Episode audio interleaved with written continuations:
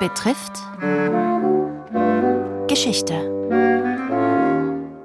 Diese Woche Operation Urgent Fury, die US-amerikanische Invasion von Grenada 1983.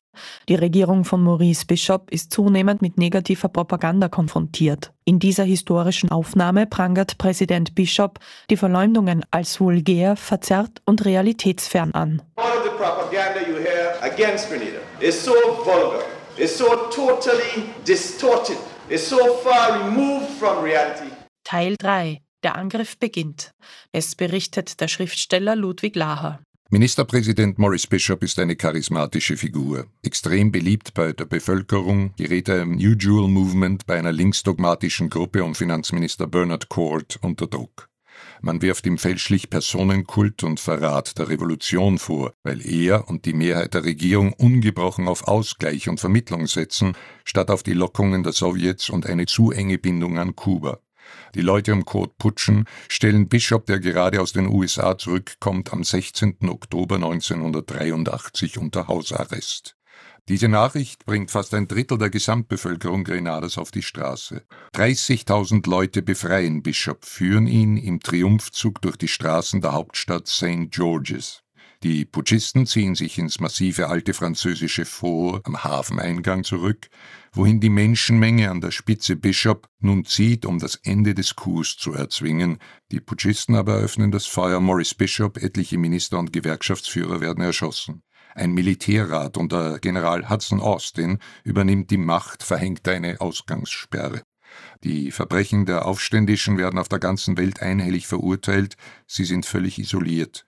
Während im Land ein Generalstreik vorbereitet wird und die verhassten Putschisten mit dem Rücken zur Wand stehen, nützen die USA die Gelegenheit zur Invasion. Betuchte US-amerikanische Medizinstudierende verbringen seit Jahren zwei Semester in einer wunderschön gelegenen grenadischen Dependance. Obwohl die Putschisten ihre Sicherheit garantieren, nimmt Präsident Ronald Reagan sie zum Vorwand für sein gewaltsames Eingreifen. Der britischen Premierministerin Thatcher gegenüber, die eine Invasion der USA in dem Commonwealth-Staat entschieden ablehnt, bestreitet Reagan, dass er derartiges vorhabe. Unmittelbar danach schlägt er am 25. Oktober in aller Früh los. Journalisten werden an Reisen zum Kriegsschauplatz gehindert. Die US-Truppen haben nur die üblichen Touristenlandkarten. Gleich zu Beginn bombardiert man aus Versehen statt des Forts die psychiatrische Klinik auf dem gegenüberliegenden Hügel und macht sie dem Erdboden gleich. Taktische Fehler der Invasoren und das schwierige Gelände im Regenwald verzögern den Sieg der Großmacht über die winzige, großteils demotivierte Armee Grenadas. Die Medizinstudierenden werden erst nach Tagen unbehelligt gefunden, eine Woche nach Beginn der Kämpfe und nach über 100, darunter auch vielen zivilen Toten, tritt eine Waffenruhe ein. Die Putschisten werden in Gewahrsam genommen.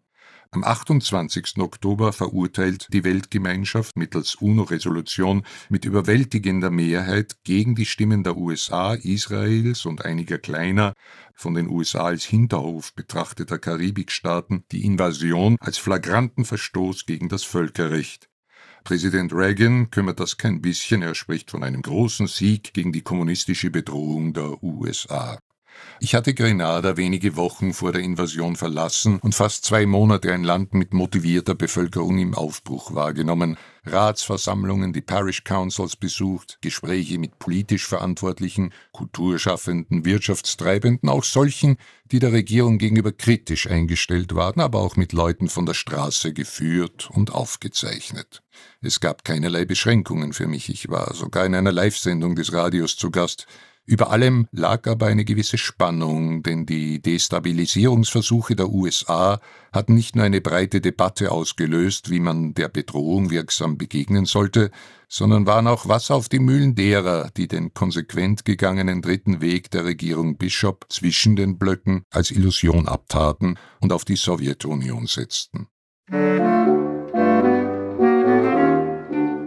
Das war der dritte Teil der Reihe Operation Urgent Fury, die US-amerikanische Invasion von Grenada 1983. Erzählt von Ludwig Laher, Literaturwissenschaftler und Schriftsteller.